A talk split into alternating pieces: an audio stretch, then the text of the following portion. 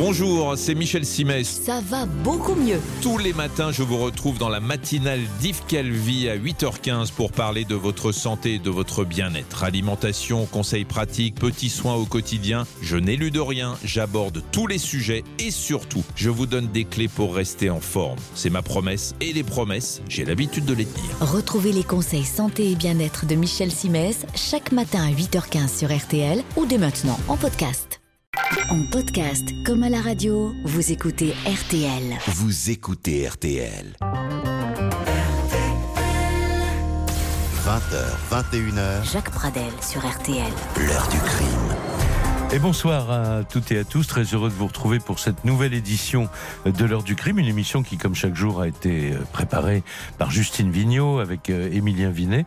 Et ce soir, euh, c'est Romain Vacossin qui est à la réalisation technique de cette émission consacrée à une vie d'avocate, euh, mais j'aurais pu dire aussi à une vie d'avocat, euh, parce que voilà, pourquoi donner un, un sexe à une profession euh, qu'on souhaite avoir près de soi quand on a des ennuis? Et euh, j'accueille avec euh, beaucoup de plaisir maître Fabienne Roy euh, Mention. Bonsoir. Bonsoir Monsieur Pradel. Merci d'avoir accepté notre notre invitation. Est-ce qu'il faut dire tout de suite, vous êtes du barreau de Boulogne-sur-Mer. On va reparler du Mhm. du nord de la France dans un petit instant. Vous publiez cette semaine, demain d'ailleurs, aux éditions euh, Michel Lafon, un, un livre euh, qui revient sur euh, 30 ans de barreau euh, de euh, de ce métier d'avocat pénaliste qui est le vôtre.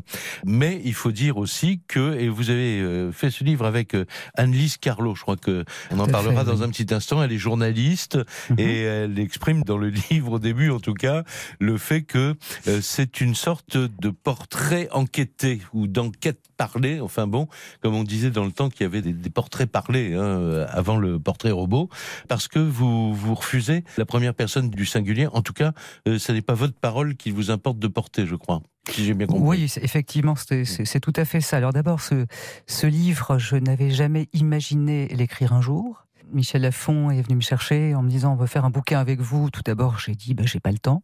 Et puis ça n'intéressera personne. Et puis quand j'ai finalement accepté, parce que c'était quand même une très belle aventure à vivre, j'ai refusé d'écrire à la première personne parce que je trouve que le jeu est ennuyeux, Mhm. voilà, et prétentieux.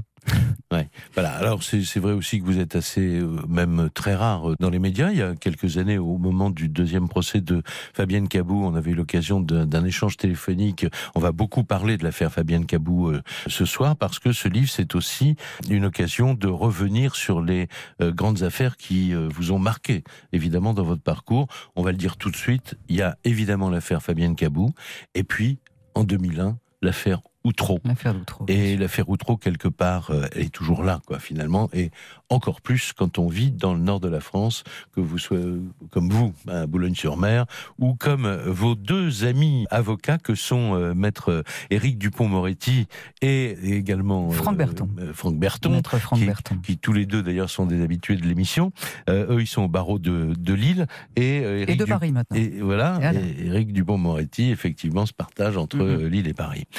Il a écrit la, la préface de ce livre. Je laisse évidemment à ceux qui nous écoutent le, le- le plaisir de vous lire et de, de découvrir ce livre. Mais juste un mot, parce que ça fait partie de la profession.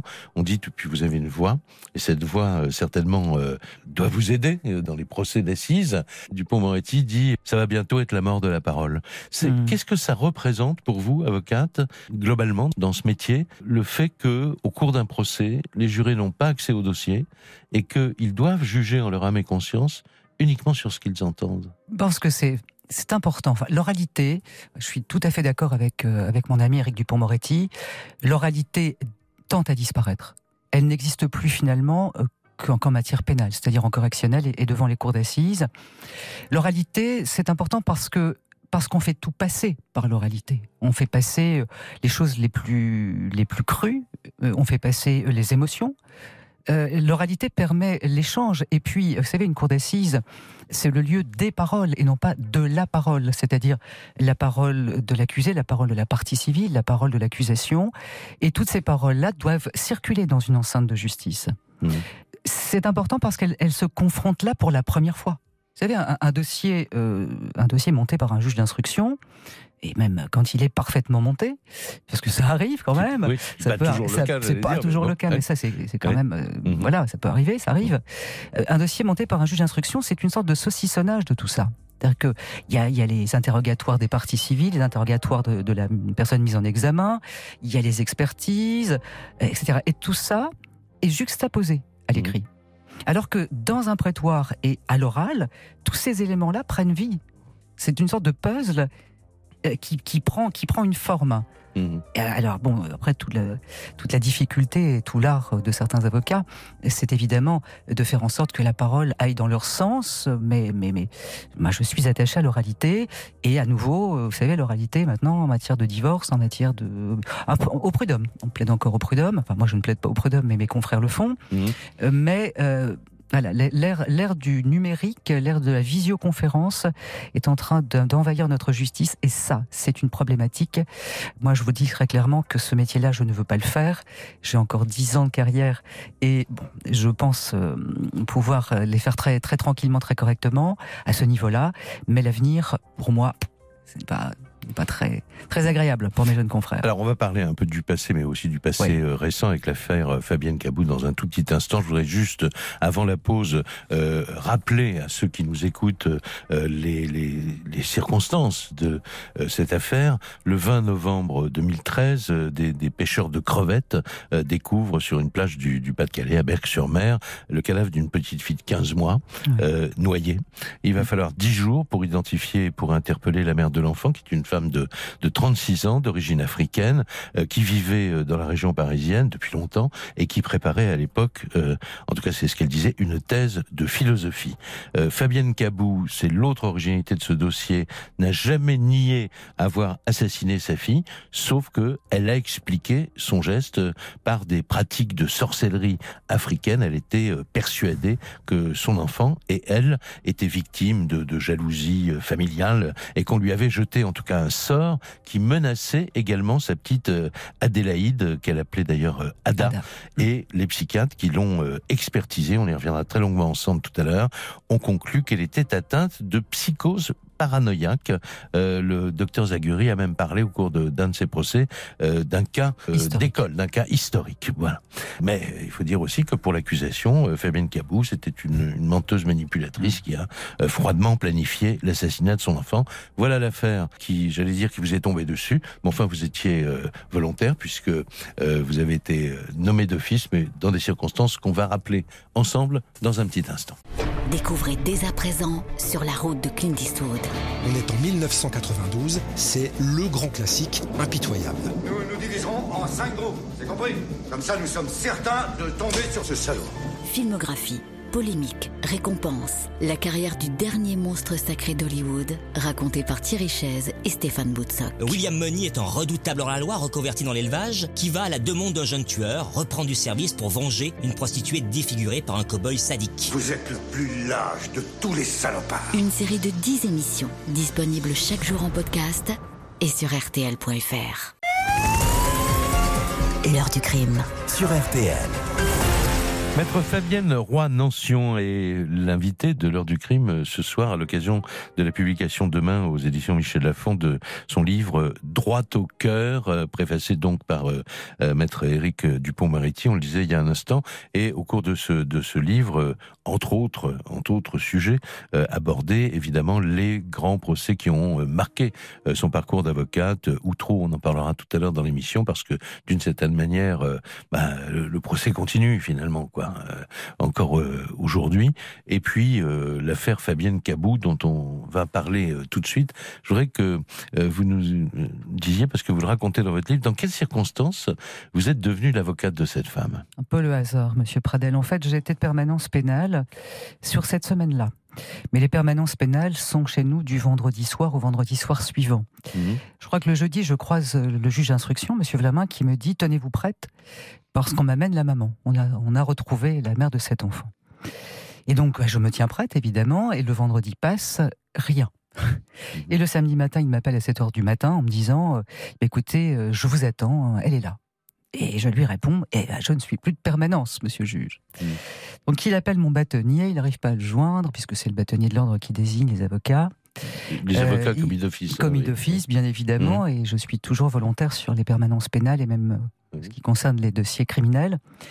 Euh, et donc il appelle mon bâtonnier qu'il n'arrive pas à joindre, le bâtonnier me rappelle, etc. etc. J'étais à mon bureau, il était 9h du matin, quand le bâtonnier Tachon m'appelle en me disant Eh ben écoute, qu'est-ce qu'on fait euh, Est-ce que tu es volontaire? Et je lui ai répondu Oui, bien sûr.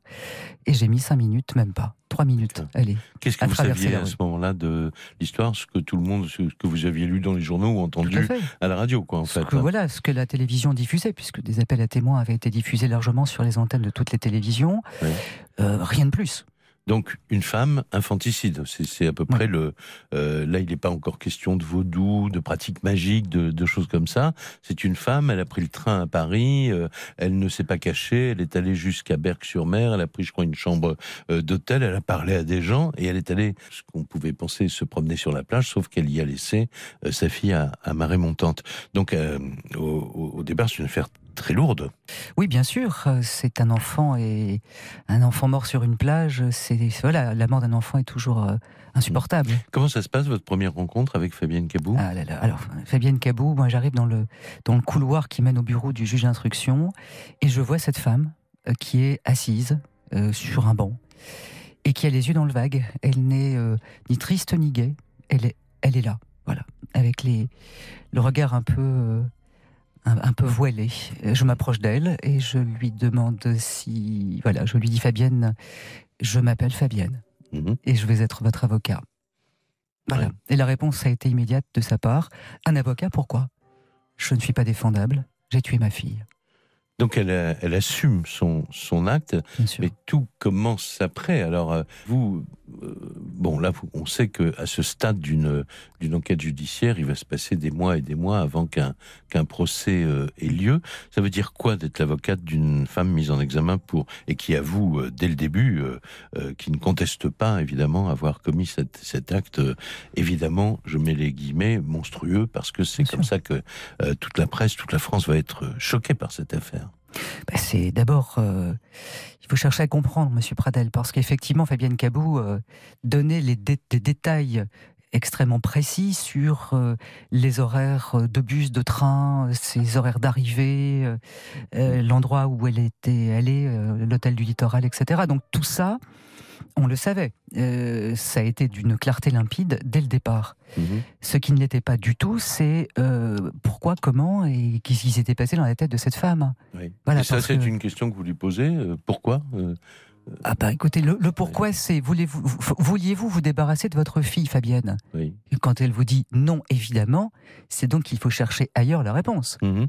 Hein, c'est pas quelqu'un qui est venu froidement mettre sa gamine sur une plage euh, pour, pardonnez-moi, à nouveau s'en débarrasser.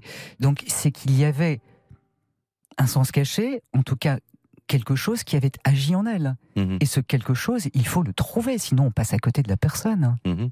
Et alors, à, ce moment-là, euh, euh, qu'est-ce qui se passe dans le, processus euh, judiciaire?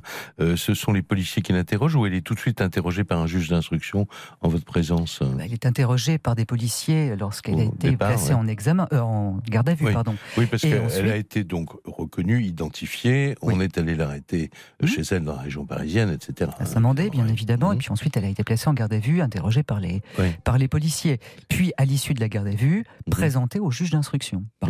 Donc, euh, bah, devant le juge d'instruction, il y a ce qu'on appelle l'interrogatoire de première comparution, où là, elle, voilà, elle donne quelques bribes, mais elle n'entre pas dans le détail. Mhm. Euh, aussi sur mon conseil, parce qu'elle est fatiguée, parce qu'elle est perdue, parce que, parce que voilà. Mhm. Et euh, on sera, on sera interrogé sur les faits, sur le fond, le 23 décembre suivant. D'accord. Où là, l'interrogatoire dure toute la journée. Nous sommes entrés au palais de justice en, tout ce, qui, en ce qui me concerne à 8h du matin mhm. et on en est sorti à 19h30 le soir avec une heure pour déjeuner. D'accord. Et à quel moment elle parle euh, de non pas parce qu'elle dit pas que c'est son mobile ou elle dit pas que c'est une excuse mais elle commence à parler de, du fait qu'elle est persuadée d'être envoûtée en fait. Ce jour-là ce jour-là. Ce jour-là, mais pas spontanément, mais pas immédiatement. Elle commence à en parler, je dirais, euh, fin de matinée, début d'après-midi. Je crois que c'était la fin de la matinée, où on sent avec Monsieur Vlaminck qu'elle a des difficultés à dire quelque chose. Je demande une suspension pour lui parler. Je lui dis, Fabienne, vous avez quelque chose à dire. Et c'est à moi qu'elle livre pour la première fois. Je vais, j'ai envie, j'ai besoin de dire, parce que pour moi, c'est, c'est, comme ça que ça s'est produit. Mais si je dis ça, vous, n'allez pas me croire. Et puis, vous êtes blanc. C'est-à-dire que vous ne comprendrez Vous pas. ne pourrez pas comprendre. Parce que ça fait partie de ma culture, parce que elle est en France depuis euh, depuis longtemps. Depuis l'âge de cette- 18 ans. Cette femme. ouais. Oui, alors elle dit, elle dit pas, euh, vous n'allez pas me croire parce que c'est partie de ma culture. Elle dit, euh, même moi, je n'y crois pas. Même moi, j'ai des difficultés car je suis comme vous, je suis blanche à l'intérieur, j'ai été élevée de cette façon, mais j'ai aussi mes racines et je sais que ça existe. Et donc, je vais vous parler de quelque chose et c'est moi qui l'incite à le faire parce qu'il fallait bien qu'elle qu'elle livre cela. Et cela, elle va le reprendre le 20 juin 2016 à, l'ouverture du procès devant les assises de Saint-Omer. On va écouter un document RTL de ce jour-là, de ce- ce- cette ouverture de, de procès. C'est euh, Cindy Hubert qui suit le procès pour RTL. Écoutez la description qu'elle donne de cette femme qui, à l'issue de la première euh, journée d'audience, ce qu'elle nous dit, euh, reste très difficile à cerner.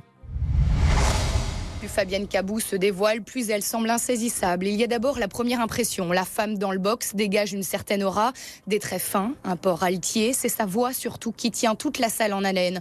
Elle qui déroule sa vie avec une douceur infinie. Et puis très vite, sa noirceur pointe, ce qu'elle appelle sa tempête intérieure. L'accusé se braque, son ton se fait soudain plus dur quand on évoque les mois qui ont précédé sa grossesse. Fabienne Cabou vit alors en vase clos. Elle vient d'arrêter ses études de philosophie. Elle ne voit plus personne en dehors de son compagnon. Elle se retire du monde, dit-elle. L'audience entr'ouvre alors la porte sur sa folie.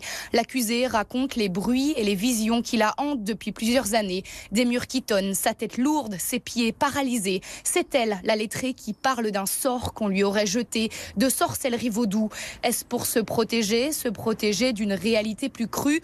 Tout le paradoxe là. Ce que j'ai fait n'a aucun sens, murmure-t-elle à la cour. Donner son bébé qu'on aime à la mère, cela n'a aucune prise avec le réel. Quelqu'un d'intelligent n'aurait jamais fait ça et pourtant, on dit que je suis intelligente. Les experts psychiatres sont attendus demain à la barre. Les experts psychiatres et ce sujet de la folie qui, dites-vous dans votre livre, Maître Roy Nancion, euh, dérange la justice. On va en parler dans un tout petit instant. L'heure du crime sur RTL. Droit au cœur, c'est le titre du livre de mon invité, maître Fabienne Roy Nancion, euh, qui euh, sort demain aux éditions euh, Michel Lafon. Euh, C'est un livre qui a été réalisé euh, avec le concours de la journaliste Annelise Carlo, qui est allée un petit peu à droite et à gauche euh, auprès des gens qui vous connaissez, de ceux et celles que vous aviez défendus, pour essayer de ramener un portrait et de vous demander finalement d'éclairer ce que les jugements que les gens pouvaient, euh, pas toujours des jugements, tout à l'heure des, des sentiments euh, aussi, quoi, parce que il y a beaucoup d'humanité dans ce livre. Merci. Ben oui, mais c'est aussi euh, le lieu, on en parlera tout à l'heure, de cette région du Nord, euh, ben, où il y a eu l'affaire Outreau, mais où il y a aussi des bonheurs, quoi, hein, euh, euh, finalement. Bien pas la sûr. peine de peindre en noir Ah, forcément la, ré- la réalité. Bon, alors on revient là à, à ce procès parce que au- dans ce livre, il y a ce portrait en pointillé qui transparaît à travers euh, le travail d'Anis Carlo et vos propres euh, réflexions et commentaires. Et puis il y a ces affaires qui évidemment sont majeures. Du, du euh, Éric Dupont-Moretti dit que l'affaire Fabienne Camus, elle fait parler de, elle fait partie de ces affaires qui euh, non seulement qui comptent dans une vie euh, d'avocat, mais qui l'accompagnent quoi toute, euh, Bien toute sa vie. Il a pas tort, hein, j'imagine. Non, non, il a raison. Tout Alors, vous dites notamment, puisque là, on va parler de la folie, puisque euh, on a des collèges, on va y revenir, mais des collèges d'experts psychiatres qui tous disent cette femme a une affection ou des affections psychiatriques, et euh, vous dites, vous, la justice, ça la dérange, la folie. Pourquoi? La justice, ça la dérange parce qu'elle ne sait pas quoi faire avec ça.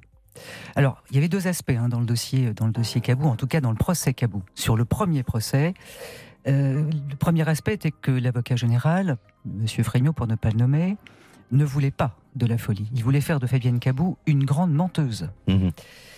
Euh, et d'ailleurs, Monsieur Zaguri, enfin le docteur Zaguri, euh, le lui dit à un moment, il lui dit, euh, vous voulez en faire une petite menteuse, c'est une grande délirante. Mhm. Donc ça, c'est le premier aspect qui était la, la difficulté sur le procès de Saint-Omer. Mais l'aspect le plus général, c'est que la folie fait un peu peur aux juges. Vous savez, euh, la folie, la folie totale, c'est-à-dire celle qui abolit, parce que folie, ça ne veut rien dire, hein, Mhm. mais la sûr. pathologie mentale qui abolit totalement le discernement, pas très compliqué, la justice ne connaît pas. Mhm. C'est normal, le code pénal le prévoit. Ben oui, abolition voilà, du ça. discernement. Si les experts Voilà. disent abolition, il n'y a pas de procès. Il n'y a pas de procès. Et en revanche, évidemment, les personnes sont traitées dans un cadre hospitalier. quoi. C'est immédiatement les psychiatres qui Mm. s'en chargent. Par contre, quand on est en matière d'altération du discernement, là, on est sur une problématique très compliquée. Mhm. Parce que ça veut dire que les psychiatres disent, il reste une lucarne de discernement, donc c'est pas pour nous, messieurs les juges, faites ce que vous voulez. En Ouais. tout cas, faites ce que vous pouvez. Mhm. Et puis les juges reçoivent cela en se disant, mais qu'est-ce qu'on va devenir? Parce que ces personnes font peur quelque part. Oui. Et comme on n'a pas d'autre solution, finalement, on finit par les enfermer Mhm. dans des prisons. Prisons qui ne sont pas euh, de toutes les façons adaptées aux soins, et donc on les condamne à la folie. Oui. La folie fait peur au juge parce que le juge ne sait pas quoi faire avec ça. Oui. Voilà. Et ça devient finalement une circonstance aggravante des faits qui sont reprochés à l'accusé, Mhm. et ça c'est inadmissible. Et alors là, et c'est ce qui rend cette affaire euh, hors norme, euh, c'est la personnalité de, l'accusé, de, de Fabienne Cabou, puisque faut rappeler que les psychiatres, eux, posent un diagnostic, c'est psychose paranoïaque. Le docteur Zaguri, on en reparlera tout à l'heure, euh, fait, parle même, on l'a dit, d'un cas historique. Un cas historique. Mais à propos de la folie, dans une émission qu'on avait consacrée à l'affaire au cours du deuxième procès, en septembre euh, 2017, était intervenu un autre expert psychiatre, qui faisait partie d'ailleurs du groupe d'experts avec Daniel Zaguri, qui avait Le docteur euh, Coutenceau. et le, le docteur euh, Roland Coutenceau. Et on avait demandé à l'époque, j'avais demandé à Roland Coutenceau de nous parler de du souvenir qu'il avait gardé de la toute première rencontre d'expertise avec Fabienne Cabot.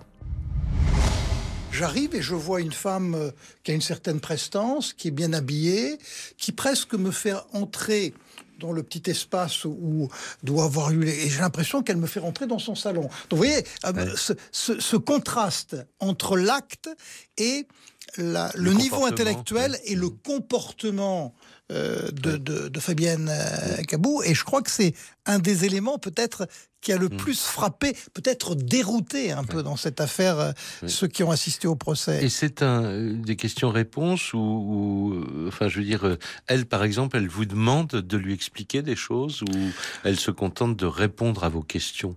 Alors d'abord, c'est une personne intelligente, euh, on le rappelait, elle faisait une licence de philosophie, même si elle avait, je crois, peut-être euh, raté un peu son examen. Mhm. Donc, euh, euh, il y, a des- il y a des gens qui parlent facilement, et d'autres, il faut euh, Ouais. leur tirer les, les verres du nez un petit peu pour là aussi Ouais. le dire de façon plus... Alors, en ce qui la concerne, comme elle a un bon niveau, elle s'exprime, elle a des choses à dire, elle rebondit sur toutes les questions, de temps en temps, elle fait des développements. Donc, là, on est devant quelqu'un qui a... euh, Ouais. qui, est, qui a un discours riche, qui donne des éléments. Par contre, évidemment, elle est quand même plus mal à l'aise quand on aborde un petit peu l'acte, puisque Bien tout sûr. simplement parce qu'elle est consciente un peu déjà. Elle a été, elle a été face aux enquêteurs et Mhm. donc elle, elle a pris conscience du regard qu'on porte sur elle, au regard qu'on porte sur son acte. Mais le, le sentiment qu'elle a été maraboutée, c'est quelque chose qui intervient après la naissance de sa fille ou déjà avant? Je dirais qu'elle-même, elle a un peu de mal à s'expliquer les choses. Et là, je vais donner mon regard qui, qui, qui rend compatible notre hypothèse de psychose paranoïaque et des éléments culturels euh, de sorcellerie. C'est-à-dire souvent, quelqu'un qui a une psychose paranoïaque, donc qui a des éléments délirants, cherche à... J'ai dit que trois quarts de la personnalité restait normale, capable de raisonner. Donc, elle se donne une explication en elle-même. Et donc, les éléments de, de maraboutage, là, de sorcellerie, sont pour elle des impressions que sa fille était en danger, que des gens lui veulent du mal, que des gens vont s'emparer d'elle pour la torturer. Et on comprend que du point de vue de l'écoute expertale, on a même pensé qu'à un moment donné, que le système de motivation, pourquoi elle a fait ça, était d'ordre délirant. Et c'est vrai, on s'est posé ensemble à trois la question de l'abolition de discernement. Parce que quand le système qui sous-tend le passage à l'acte est délirant, ben on est l'explication, c'est la folie. Il faut pas chercher dans le reste de la personnalité. Donc, il y a eu un débat euh, dans notre de- trio sur de sur abolition, l'abolition, altération du discernement. Mais même, comme elle est intelligente, elle souhaitait quand même faire face à la justice. Et puis, elle ne se vivait pas comme telle. Elle se vivait maraboutée, mais elle se vivait pas malade mentale. Donc, elle ne comprenait pas totalement son acte, mais elle souhaitait payer, elle souhaitait passer devant la justice des hommes. Alors, on dit toujours, euh, euh, maître Rouen Nancion, que euh, France, on juge un acte, bien sûr, mais aussi une personne. Et là, on a l'impression que le, le, jury, il a retenu l'horreur de l'acte et qu'il a laissé de côté la maladie mentale qui était pourtant reconnue par tous ces experts psychiatres. Et pour un jury, Fabienne Cabou, c'était pas facile quand même. Elle prend 20 ans, c'est-à-dire deux ans de plus que ce que l'avocat général, euh, au premier procès, avait, avait requis. Je oui, tout à fait. Effectivement, là, on grimpe sur les réquisitions, ce qui est terrible. Aussi terrible pour l'avocat, parce que c'est un copier aux fesses. Hein. On se demande ce qu'on a fait ce qu'on n'a pas fait. Qu'est-ce que vous attendiez? Quelle, quelle, quelle, décision vous aurait paru la plus juste? Ce que nous avons eu en, en, en cause d'appel. Je pense qu'entre 12 et 15 années. 15 ans, hein, elle a eu 15 voilà, 15 ans en 2017. Ouais. 12, évidemment, aurait paru plus acceptable. Oui. Euh, mais pour un jury d'assises, vous savez, c'est pas facile. Fabienne Cabou, c'est effectivement cette euh, femme belle, supérieurement intelligente, intelligente pardon, et oui. extrêmement lettrée. Oui.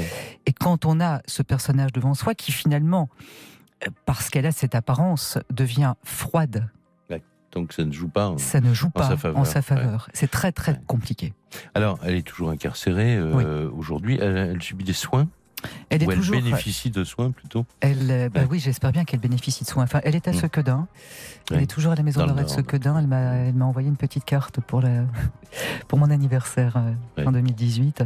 Elle est toujours là. Oui, j'espère qu'elle est soignée. Elle a un avenir, euh, j'allais dire médicalement, euh, cette femme, parce qu'elle va sortir de, de, de prison un jour. Quelle va être sa situation? Ouais. Il faudra d'abord qu'elle, qu'elle, qu'elle, qu'elle admette qu'elle a besoin de soins. Mmh. Parce que la difficulté de Fabienne Cabous, c'était de dire, moi, je suis pas, non, attendez, je suis pas folle du tout. Je suis maraboutée parce que j'ai pas d'autre explication. Et ça, le docteur Coutenceau nous dit tout, hein, dans, ce qu'on vient d'entendre. Je suis maraboutée, je suis pas folle du tout. Arrêtez de me prendre pour une imbécile. Et donc, euh, et donc voilà. Euh, bien sûr qu'elle a, qu'elle a un avenir, Fabienne. C'est une jeune femme euh, extraordinaire.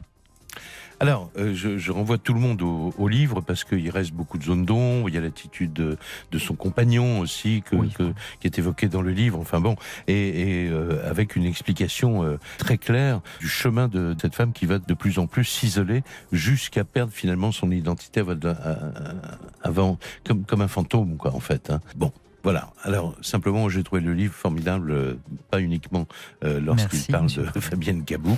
Et dans un petit instant après la pause, ben, on va aborder l'autre affaire, celle aussi euh, qui accompagne certainement euh, les avocats jusqu'à la fin de leur carrière et au-delà, c'est l'affaire Outreau. Retour de l'heure du crime, Jacques Pradel sur RTL.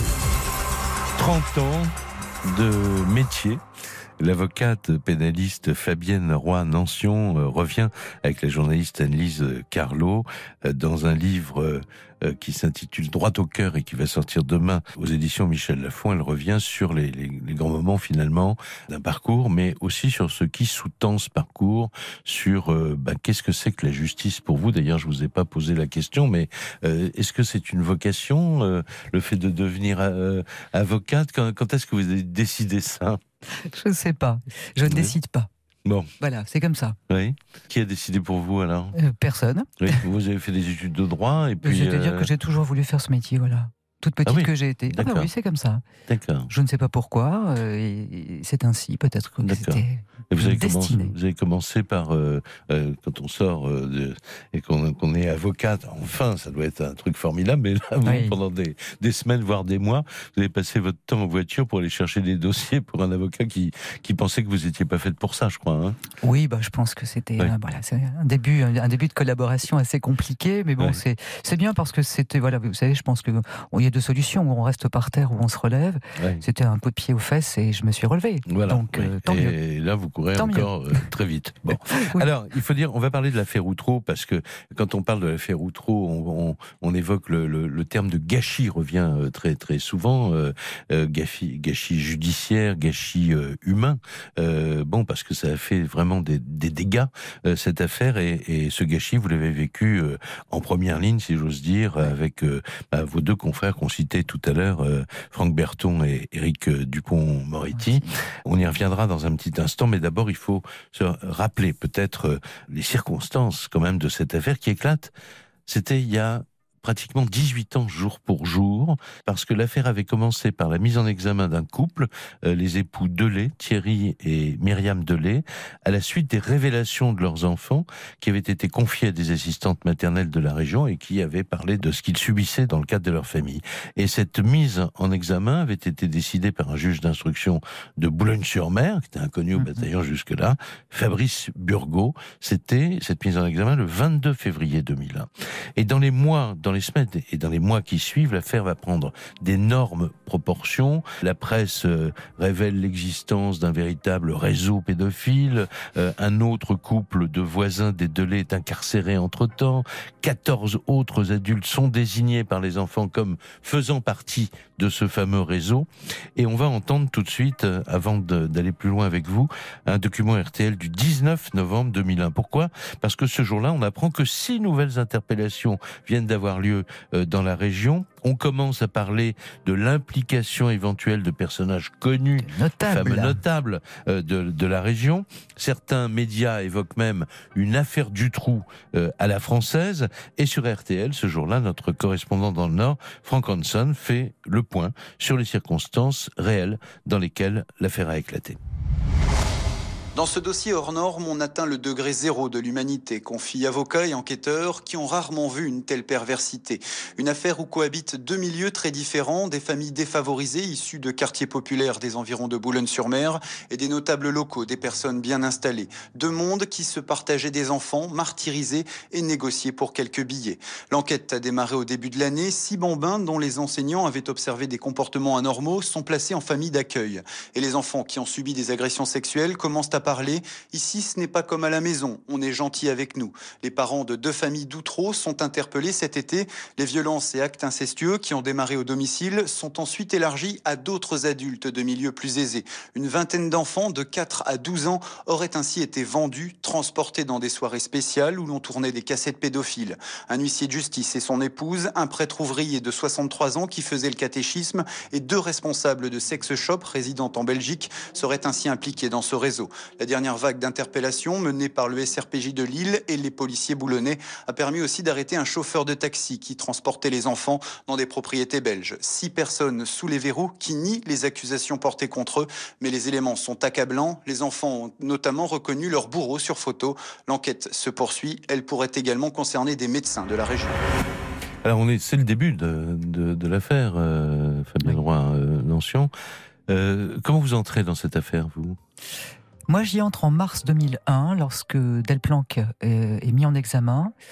Et euh, David Delplanque, je l'avais assisté dans une affaire de droit de la famille euh, quelques mois plus tard, puisqu'il s'agissait à l'époque de sa séparation d'avec la mère de ses enfants.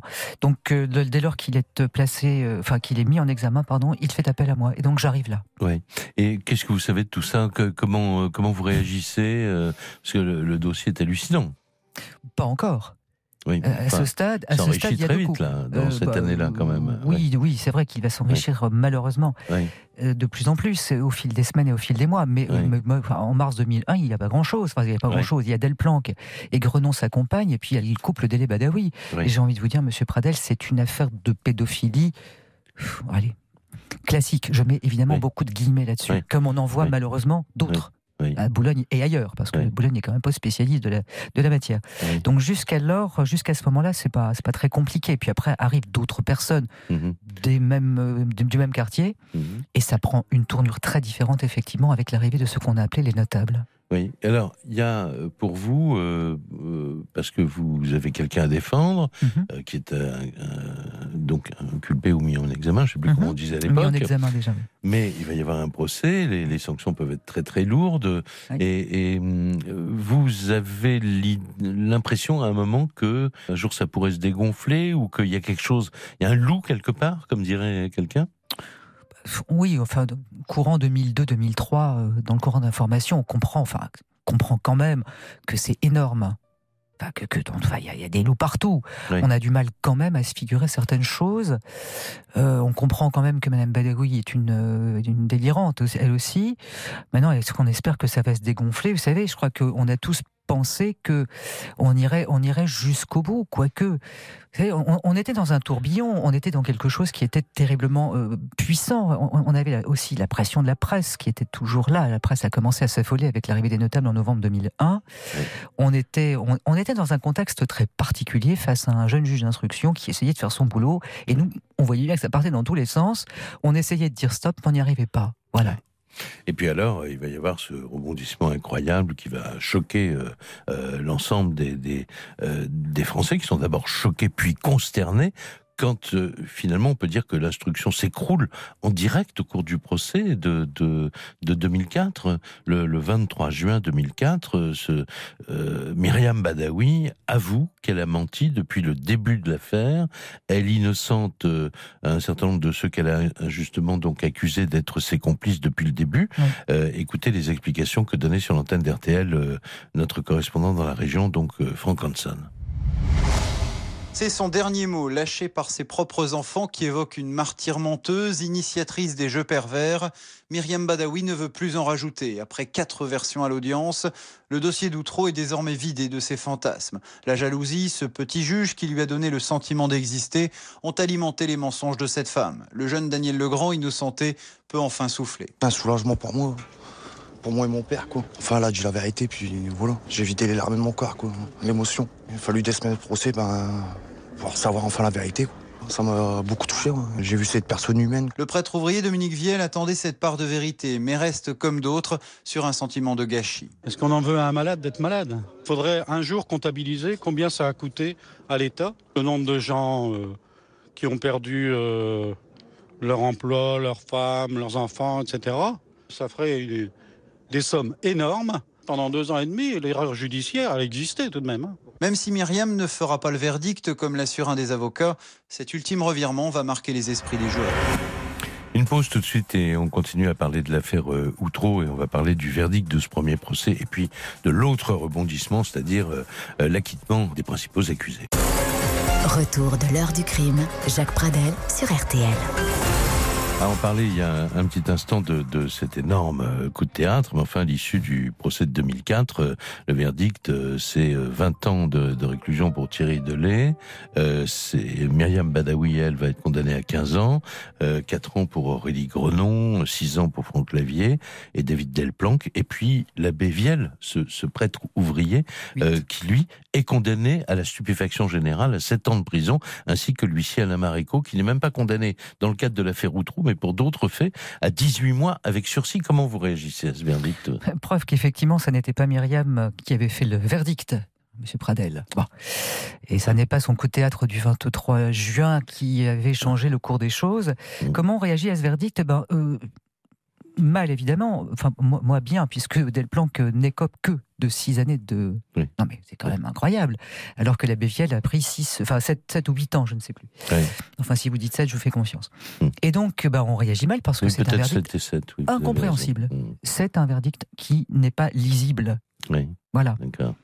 Alors, vous avez le sentiment de ce gâchis où vous dites, mais euh, enfin, parce que après, bon, on va pas refaire tout, tout, le procès, mais il faudra attendre 2005 pour que les six euh, accusés du procès de 2004 soient euh, graciés, enfin, soient pas graciés, soient tout acquittés. simplement acquittés, mmh. innocentés par la cour d'assises de, de, de, Paris, le voisin de Palier, Thierry Dauc, le, le oui, Franck Lavier, son épouse, l'huissier, Maréco, l'abbé dont on vient de parler, ouais. et puis le jeune Daniel Legrand qui lui, alors lui en 2013 je crois ou en 2015, c'est en 2015 qu'il va être acquitté définitivement, parce qu'il va il va repasser devant la cour d'assises des mineurs oui. euh, pour cette pour cette affaire.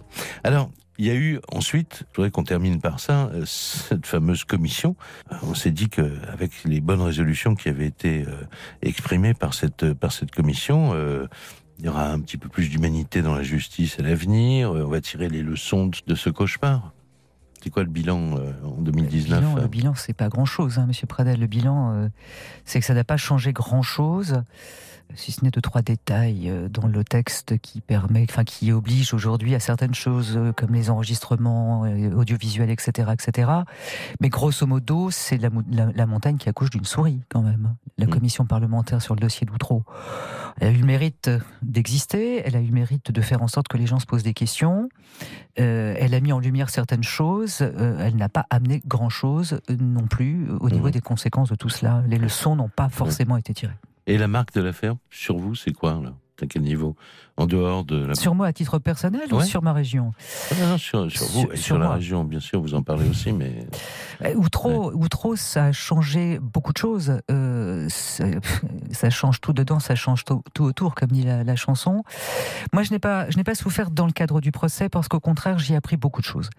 Euh, C'était la première fois que je vivais un procès aussi médiatique. J'ai travaillé avec Éric Dupont-Moretti, avec Franck Berton, avec des, des- des gens extraordinaires comme Hubert Delarue. Et donc, j'ai appris, moi, à titre personnel, aussi sur euh, ma capacité à faire, hein, à être là et, et à tenir ma place. Euh, Maintenant, ça m'a, ça m'a, ça- m'a enlevé pas mal de- d'illusions sur la justice. Je l'ai vu se tromper, je l'ai vu patiner, et j'ai vu quelque chose que je n'oublierai jamais, c'est-à-dire un procureur général euh, présenter ses, ses excuses au nom du peuple Oui, français alors là, tout vous entier. c'était, on rêve, là. Voilà, euh, Ouais. alors même que la Cour d'assises de Paris n'avait pas rendu son verdict. Oui. Et, et là, là, je vous promets que Montrer aussi le traumatisme de le traumatisme d'un euh, d'autres magistrats quoi en fait même si euh, ça vous a paru euh, complètement euh, surréaliste non Ça, c'est euh, surréaliste. La Cour d'assises de Paris n'avait pas rendu son verdict. Euh, de- de- voilà. Pourquoi, Oui, comment oui. s'excuse-t-il au nom du peuple français tout entier Mm. dans une conférence de presse improvisée dans la salle d'audience? C'est quand même hallucinant, ça. Et maintenant, il y a beaucoup de gens qui euh, reviennent sur l'affaire en disant mais euh, est-ce que tous les acquittés étaient vraiment innocents? Est-ce que certains ne sont pas passés à travers? Et ça, ça va durer combien de temps ça? Ben, ça, va, ça va durer jusqu'à la fin, durer? enfin, jusqu'à la fin des gens qui le disent en tout cas. Mhm. Mais bon, vous savez, les thèses révisionnistes, vous les connaissez, elles ont eu lieu. On brasse et on rebrasse encore. Alors après, c'est vrai que les enfants grandissent, ils parlent, il y a Mhm. des choses qui se recoupent. Euh, Vous savez, Outreau, ça a marqué profondément euh, bah, la justice du Nord. Hein. Euh, ça, ça- ça a marqué une ville parce qu'Outreau, c'est le nom de l'horreur, Burgos, c'est le nom de la honte. Ça a marqué au fer rouge notre région de façon dramatique. Ouais. Alors, il y a, vous abordez beaucoup d'autres sujets dans ce, dans ce livre. On y parle, mais on- là, on va pas en parler. On arrive à la fin de l'émission du violeur de Boulogne-sur-Mer, une affaire avec une, une, une victime absolument admirable dont vous parlez, enfin, euh, qui est, qui est, il y a des histoires très, très touchantes que vous racontez. Et puis, il y a aussi, on a l'impression que, bah, heureusement que vous et d'autres confrères, que vous êtes là, quoi parce qu'il y a beaucoup de gens qui sont largués, euh, euh, qui sont euh, un peu écrabouillés par par le chômage, par les difficultés de vie quotidiennes. Oui, c'est une région marquée par, par le chômage et toutes les conséquences que, qui en découlent. 125 avocats au barreau de Boulogne-sur-Mer, c'est 125 euh, avocats sur le pont, c'est-à-dire des gens qui sont là pour aider. C'est- noyé, entre guillemets, tous ces gens qui sont en difficulté. Bien sûr, bien sûr qu'on est là pour ça. Et voilà, je- moi, le misérabilisme, d'ailleurs, c'est ça, hein, il ça, paraît que- hein. Pas de misérabilisme, parce qu'il y a aussi... Les- Carlo dit tout de suite, c'est le premier mot qu'elle dit euh, Ah quand oui. quelqu'un rentre, pas de misérabilisme. Pas de hein, bon. misérabilisme. Alors vous êtes là pour euh, voilà pour prendre en main euh, la défense de gens et pour qu'ils bénéficient de leurs droits, quoi. Bien sûr, finalement. pour les aider.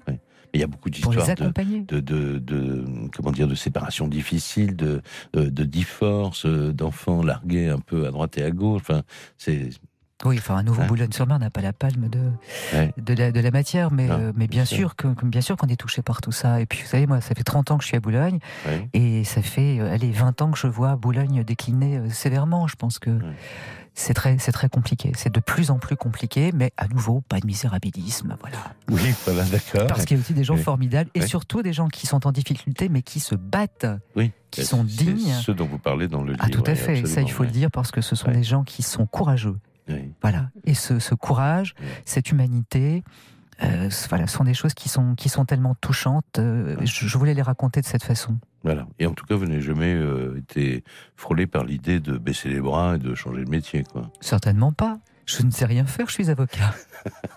Je vous remercie beaucoup. Merci infiniment. Euh, je rappelle que le, livre Droit au cœur, donc qui est signé Fabienne Roy Nancion, qui était mon invité, et la journaliste Annelise Carlo, est euh, publié demain aux éditions Michel Lafon avec une préface de maître Éric Dupont-Moretti. Merci encore. L'émission est maintenant terminée.